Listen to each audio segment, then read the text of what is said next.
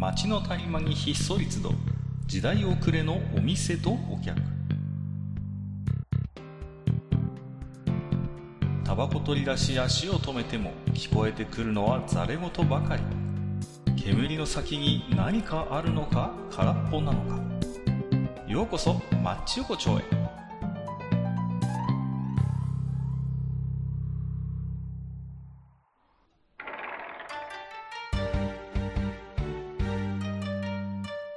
大将、まだやってる？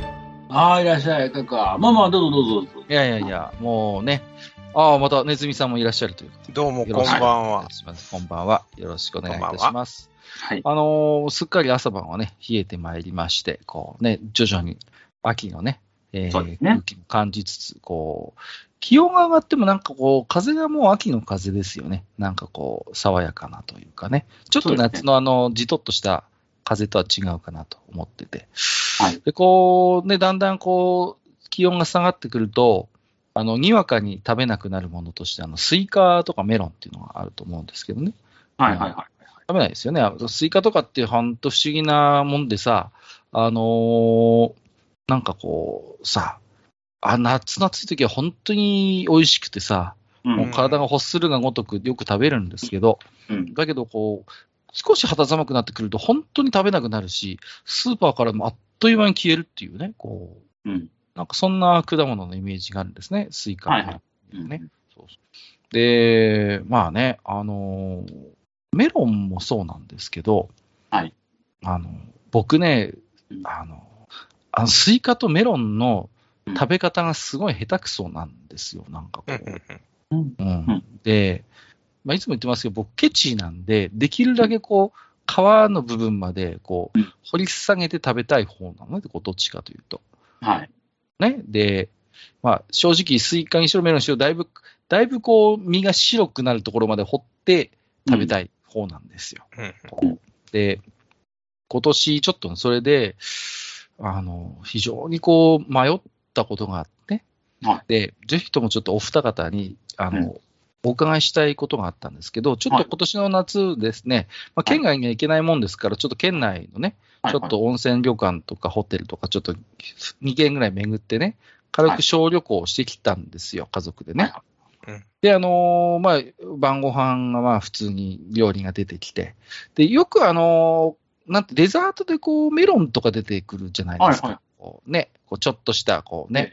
で、ああいうところで出てくるメロンってさ、わかるかな、そんなに大きくないんですけど、あらかじめこう、下の部分を中途半端にカットしてあるのってわかります？こう、なんとなくこうんう、ね、ちょっとカットしてるでしょ？えうん。で、あのーまあ、だから、なんていうの、ただ、完全には切り離切り離されてないから、え。あのーまあ、最終的にはそのフォークとかで、あの、ね、本体と皮を分離して、まあ、メロンを食べるわけなんですけど、うん。うん。僕はね、そこからさらに攻めるわけですよ。あの、カットしてあるところかはいら、さらにこう、下を攻めて食べるんですね。うん。そしたら、妻がですね、あなた、まだ攻めるのみたいな顔をして僕の方見るわけですよ。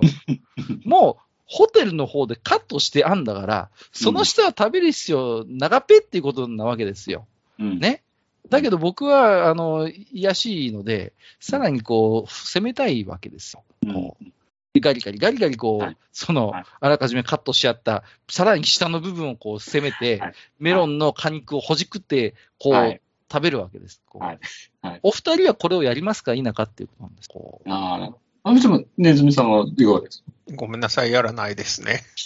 なるほど。もうお行儀よく、お行儀よくもう、あらかじめカットしたらそれ以上はもう攻めないと。そこはもう。う。ん、あのーす僕はあれは、その、まあ、厨房の方がね、はいこの辺までが甘いよって包丁を入れてくれてるんだろうと。なるほど。あれが基準だと、あそこのそうそうそう。だからそれ以上行くと野菜になるから気をつけな、みたいな。そういうラインじゃないかな。あのカットがメロンの果物と野菜の分岐点なんだ、あれが。そうそうそう。あそこでこう分かれるわけよ。なるほどね。うん。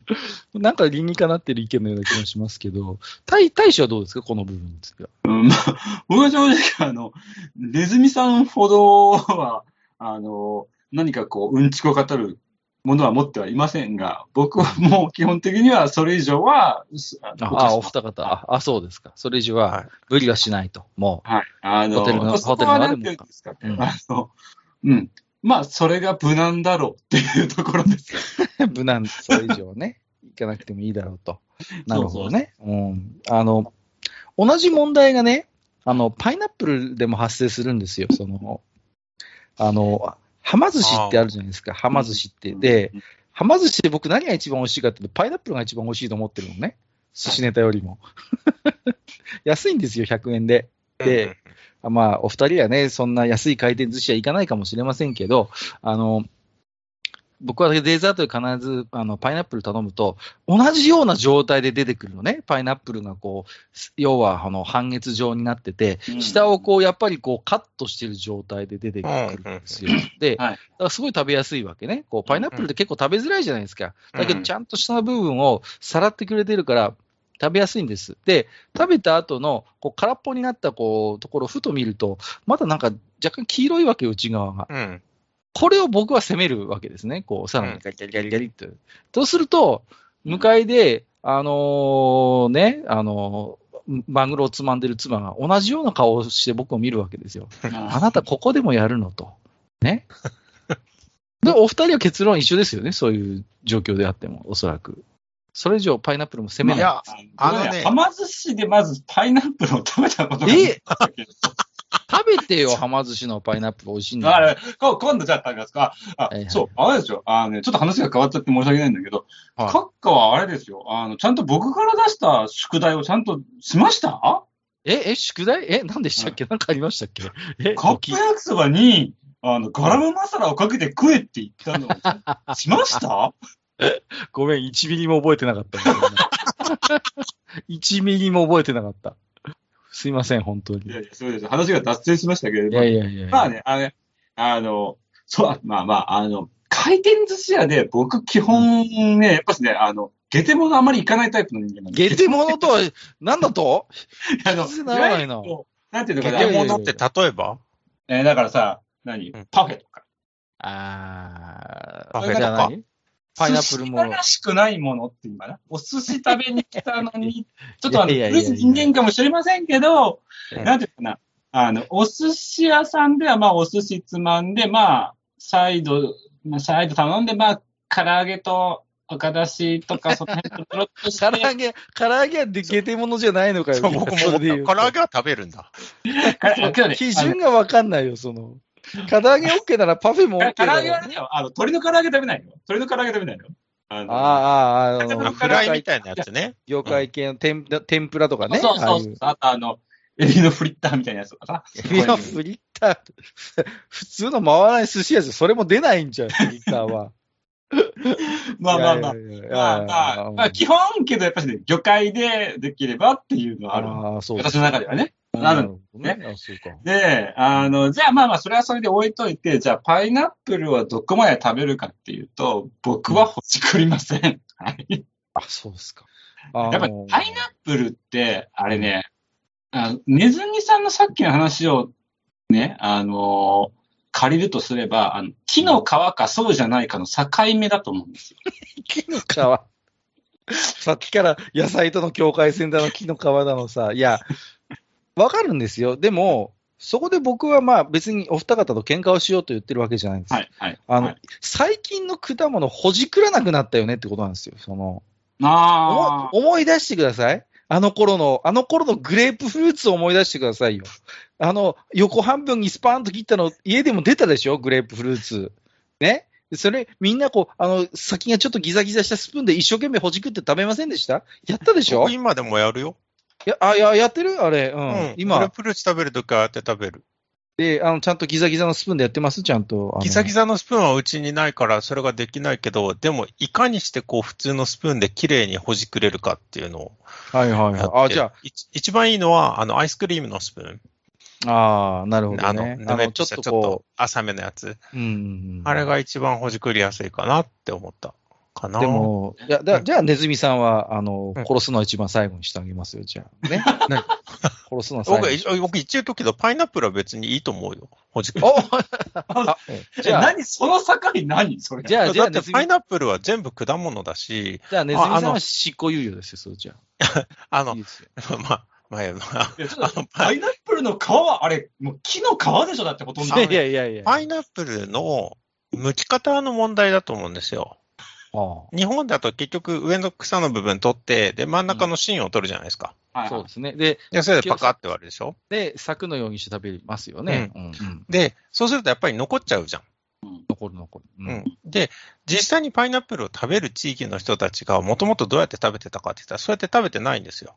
あ、そうなんだ。外から皮むいてるんですよ、大体。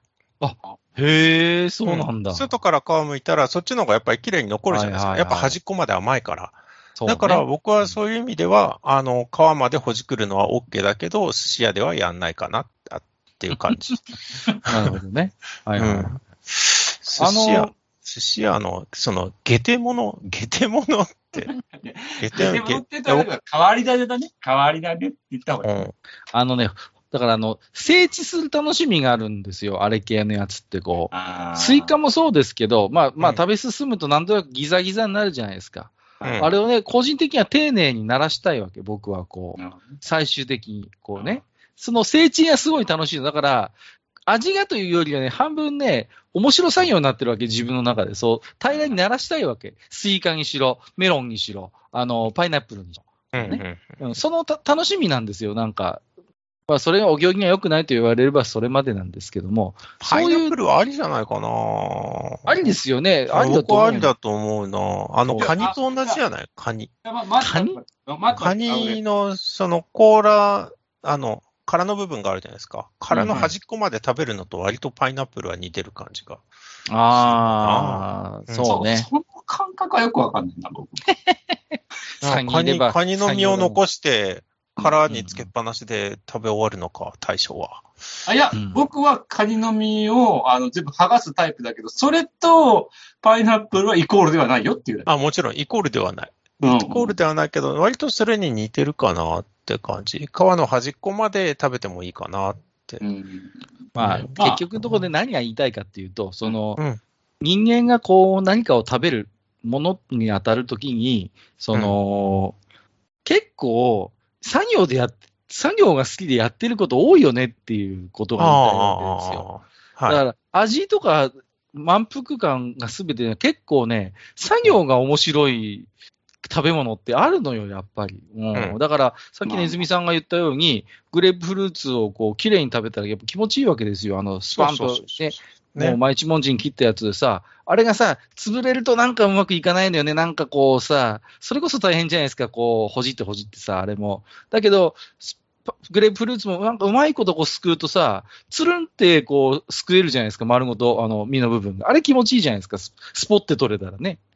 でああいうこう、作業の楽しさってなんか多分食べる魅力の、僕2割か3割ぐらい占めてんじゃないかなって思うんですよね。うん。少なからずあるんじゃないうんかな。うんうんそうそうそう。だからそう綺麗いう。に食べ、綺麗に食べたその終わりの状態が好き、みたいな感じ。そうそうそうそう。僕、うん一昨日あの、サンマの塩焼き食べたんですけど、やっぱりあれも綺麗に食べたいのよ、こう。ああ、ねわかるわかる。うんそう。ああいうの綺麗に食べて、だからさ、下手くそな人って申し訳ないけど、あれぐっちゃぐちゃになるじゃないですか、焼き魚ねね。こうね。うん。踏み潰されたんか、みたいな状態そうるそうそう、なるじゃないですか。で、なんだか、身もなんだかいろんなところにこびりついたりなんかしてさ、で、やっぱりの一緒なんですよ。僕は、あの、み身を全部食べたいわけ。だから、うんまずこう、だから、こう、すっすっと、骨がもし抜けるやつだったら、ああいうみたいにすって抜いちゃうし、まあそうでなくても、まずちょっとこう、分、あの、上の半分分離して、ちょっと綿取ってみたいな感じで、こう、で、丁寧にやっぱ食べたいんですよ。うんうんうんでそういう多分ね、人より僕はなんか個人的にその辺の食べる上での作業感強めのもの好きなんだろうなっていう感覚、自覚はある,、うんあるんですよね。うん。なるほどね。トウモロコシは？トウモロコシはね、真っ白にしたいのできれば。うんあ、だよね。僕そうそう。そうそうそう。できれば、で、だから、時間があるときは、だから僕はかぶりつかないで、一個一個みむしって食べてます。あ僕もそうですよ。僕もそうだけど、途中でめんどくさくなってガーっていくから、途中から、途中まで綺麗みたいになる。虫って僕はね、どうやってトウモロコシ食べるかって、まず一個ラインを作るんですよ。ちゃんと開通させるわけ。上から下まで。あ、そう縦に。に行くわけ。縦にこう、縦にこう行くの。そうして、そうして、うんそっからかぶりつくと結構綺麗に全部白くなりますよ。なるほどね。一個、とっかかりを作れば。それが何もとっかかりない中でむしゃっていくとどうしても、あの、ね中途半端に身が潰れちゃったり残ったりするじゃないですか。うんうんあれが一列作るのコツですよ、あれは。一列まず。こう、今度やっね、てみるわ。ぜひお試しください。何の話でしたっけ？僕はずっともう横にぐるぐるぐるぐる、なんとか斜めに行けないか、斜めに行けないかってやる。え、そう、え、マジで？それ、うん僕は、ね、あれだったんですよ。あの手で全部蒸して食べてたんですよ。出た手で全部の人。一個一個じ。ゃないよ。一個一個じゃないよ。え？どうやって？ボリっていくの。ボリ？ボリって、え、ど、何？何？トウモロコシ、茹でたトウモロコシとかあるでしょ？大将の手は何？シザーハンズみたいになってる。そういうことではいつ俺がジョニー・デップになったんだ あのね、シザー、シザーハンズトウモロコシ食べるの楽だろうなと思って今さ。いや、いやむいやむむしろ絶対難しい。ちょっと残りそうだけど、あ、そうかな 逆に。逆に。逆に。あのね、茹でたトウモロコシとかは、ちょっとね、最初いくつか外してやって、で、親指あたりかなでね、親指あたりをグッて入れて、グッてやると、もうわかん、グッしか言ってないね、今ね。そうね、ボリボリって取れるんだよね。長島修行みたいになってるけど大丈夫？なんか、擬音語。それ昔からやってる。パーンってやって。僕ね、うん基本的に実はトウモロコシ嫌いなんで、子供の時以来、なんだよ。嫌いなのかよ。ごめんトウモロコシはね、実は嫌いなんだ、僕。あーいや、まあ、だからやっぱその辺もね、だから昔ね、この、それこそネズミさんもいた時ですよ。あの、みかんの話をしたの覚えてます？あの、みかんの、剥けやすいみかんと、剥きにくいみかんが同じみかんなのは納得いかないから、ああの時同じことやってんな、名前つけようって話をしたんですよ、あの時も。こうね。だからブカブカみかんとみっちりみかんがあってさ、なんかああ、話したの覚えてます言ってた、言ってた。そうそうそう。ブカミとみちびなんつってさ。そうそうそうそう。そんな話をしたんですけど。はい。あの時も、だから僕、ブカブカみかんって、スルッと剥けるから、うんうんあの、神の食い物だって言って、メシアだとかわけのわかんないことあ、言ってた、言ってた、言ってた、言ってた。うんうん。でも一方で、手間のかかるものも愛おしいんですね、その非常にこう。あの、うん。桃を食べるじゃないですか。で、桃の実、種ってさ、絶対こう実がつくでしょ？なんか繊維みたいなの、ね、こう、シそうねワシワのさ、ね、あれがアボカドみたいにつるんってなったらどんなにいいかと思うんだけど、最近逆にあの、桃の種のあのめんどくささ具合がだんだん愛おしくなってきて、うん、そうそうそうそう。あ、今日もなんか種に実がこびりついてんなと思いながら桃食べるんですよね。そうもうなんか話がちょっとね、いろんなところに行ってわけわかんなくなってる。いやいや種についたその繊維はちゃんときれいに取るの？昔はね、昔は全部しゃぶって食べてました。こう。種をずっとしゃぶってたんですよ。うんで、そのうちね、嘘か誠か誰かに、桃の種って毒があるからずっとしゃぶってない方がいいよって言われて、ええと思あ、ってそれ僕も誰かに言われたことあるよ。そうそう。で、うん真偽のほどは分かんないんですよ。真偽のほどは分かんないし、しゃぶってる分には全然問題ないだろうと個人的には思うんだけど、なんか怖くなっちゃって、それ以来それをしなくなったんで、最近僕の桃を食べた時の種は結構実がついたままになっちゃってますね。はうん昔はしゃぶってツルツルにしてました。はい。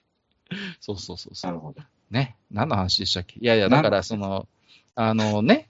まあ、手間のかかるうん食。べ物って愛おしいよねってことでしょ。そうそう、そういうことです。そうう、んそういうことなんです。だから、ぜひね、皆さんもそれを手間と思うのは自由なんですけど、うんそれが時としてね、愛おしくなる瞬間もあるよということで、今日も置き手紙をご紹介していきたいと思います。はい。5つ目、黒柳りんりんごさん。はい、ありがとうございます。リンゴさん初めて、はい。初めてですかね。はいえー町横丁145夜拝聴お盆も映えもイベント化、なくなりつつある風習、ちょっと寂しいかもということで、これはあのーそうですね。お盆のイベントの話を前々回させていただきましてうね。んうんなんかインスタ映えとかそういうする風習は残っていくけど、一方で地味な風習ってなんか消えていくよねみたいな話をしたんですよね。こうんうんうんう、例えばこう、少量馬ってあるじゃないですか。キュウリにマッチさせたり。うんはいあれってさ、僕、全国区じゃないと思ってるんですよ、未だに。うちの方では全然やんないし、あれ。ああ、うちの方でもこっちもやんない。うんそうそう、だからみんな、みんなうちでもやんないって言うんじゃないですか。だけど、うんアニメとかだと当たり前のようにやるでしょ、お盆といえば、あのシーンってさ。で、うんみんなもう、だから有名になったから、あれがあれば、ああお盆なんだねってわかるじゃないですか。だけど、いいざこうやって皆さんに話を聞くと、驚くほどどこでもやってないのよ、あの少量馬って。うんうんうんうんうん。だから、そういうなんかこう、インパクトがあったりするものはなんかこう、残っていくけど、一方でなんかこう、ひっそりと、なんかね、なくなっていく風習もあるんだろうな、みたいな。そういう話をちょっとしたんですよね。ううんん。ね、お墓に昆布を乗せてみたりとか、そういうことをしなくなるんだろうなと思ってさ。うんうんうん過去にそういうのがね、あるみたいなね。あるし、青森に行ったらお墓の前にご座敷いて宴会やるんですけど、宴会というか、まあ、あの、少し食事を食べるんですけど、そういうのも、もうコロナでね、逆にね、うんすっかりダメになってしまったから、そうそう、そうするとこう、じゃあいざ、あの、コロナが落ち着いた時にその風習復活するかって言ったら、もしかしたらもうやらないのかなと思ってね。それはあるかも。そうですね。うん、そういうことも多分ね、いろいろあるんだろうなって話をちょっとしたんですよ。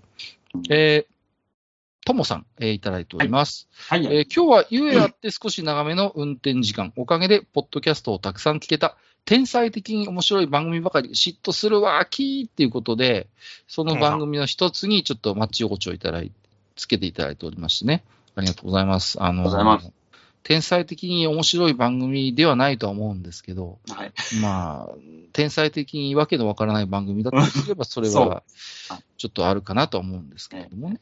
はい。まあ、あのーね、最近でも本当に、ポッドキャストがなんかね、じわっと盛り上がってきた感覚はあるね。うん。もう私もなんだかんだで10年ぐらいやってますけど、趣味で。はいお若い方が今、続々とやっぱ参入してますよね。もう、我々おっさんは本当にもう、番組埋もれてくんでしょうね、これからね。それで僕はいいいいいと思ってるし、もう、その方がいいと思うね。ね、そういうその若い、これいなきゃダメだよ。やいや、本当に、だだから、これがね、自然の流れなんですよ。そういう若くて、センスのある人たちが面白い番組をバンバンやって、そうそう。で、我々みたいな、こう、ロートルの人間はね、なんとなく続けてるけど、なんとなくこう、ね、そうそこう、だんだんこうね。砂風呂に入っていくんですよ、そうそうそうそうそう。それが自然な姿であって、これがいつまで経っても無理してね、頑張っちゃいけないなって最近思うわけですよ。いろんなことを見ながら。こう引き際って大事だよな、みたいなね。そうですね。そうそうそうそう。うんまあ、ありがとうございます。でもそうやってね、褒めていただけるのは本当にありがたいことでございます。ということで今日はなんか取り留めもない話をしてしまったようなんですけれども、はい。なんとも、なんとも言えない、その、やっぱ作業感のある、僕は食べ物を愛していますということをちょっとね、宣言させていただきましてね、締めくくりにしたいんですけど、はい。あのー最近ね、あの、栗をよくもらうことがありましてね。おう。うん、で、栗をね、剥くのって結構大変なんですけど、あ大変ですのね。ね、最近、あの、いい道具を手に入れましてね、クリクリ坊主って名前なんですけど、あくこのクリクリ坊主っていうこの、ね、栗を割る専門のハサミみたいなのがありましてね。はいはい。これがね、面白いように皮が剥けるんですよ。でね、やっぱああいう作業ってなんか、ほんと無我の境地になるね。気がつけば新聞紙、あの、広げたとこに山盛りになるぐらい栗の皮剥いてましてね。あの、昨日ウキウキしながら渋川に作ってたんですけど、まあ本当にね、なんかああいうのハマっちゃう人っているよなっていう話をちょっと今日させていただいて、まさに自分、まさに自分がそうなんですよね。はい。もうななんとなくちょっと締まりがちょっと悪いですね。ダメだね。ブランクを感じますね。ちょっとね。すいません。じゃあちょっとね、この後またパ、あの、私、あの、クリクリボード使って、あの、はいクリ栗を剥いてで帰ろうと思いますんで、はいえーじゃあ今日もね、えー大将、はいそしてネズミさん、どうもありがとうございました。はい。はい、ありがとうございました。ありがとうございました。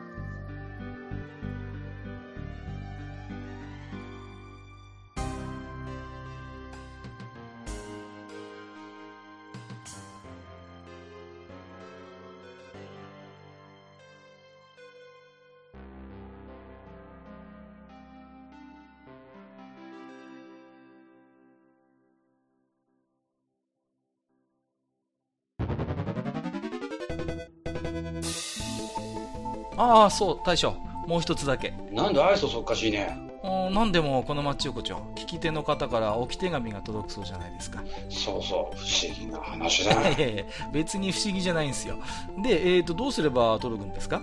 あーなんでも、ブログのお便り投稿フォームか、直接メールすれば届くんです。うん。えーブログに載ってるメールアドレスに直接送ってもいいんだね。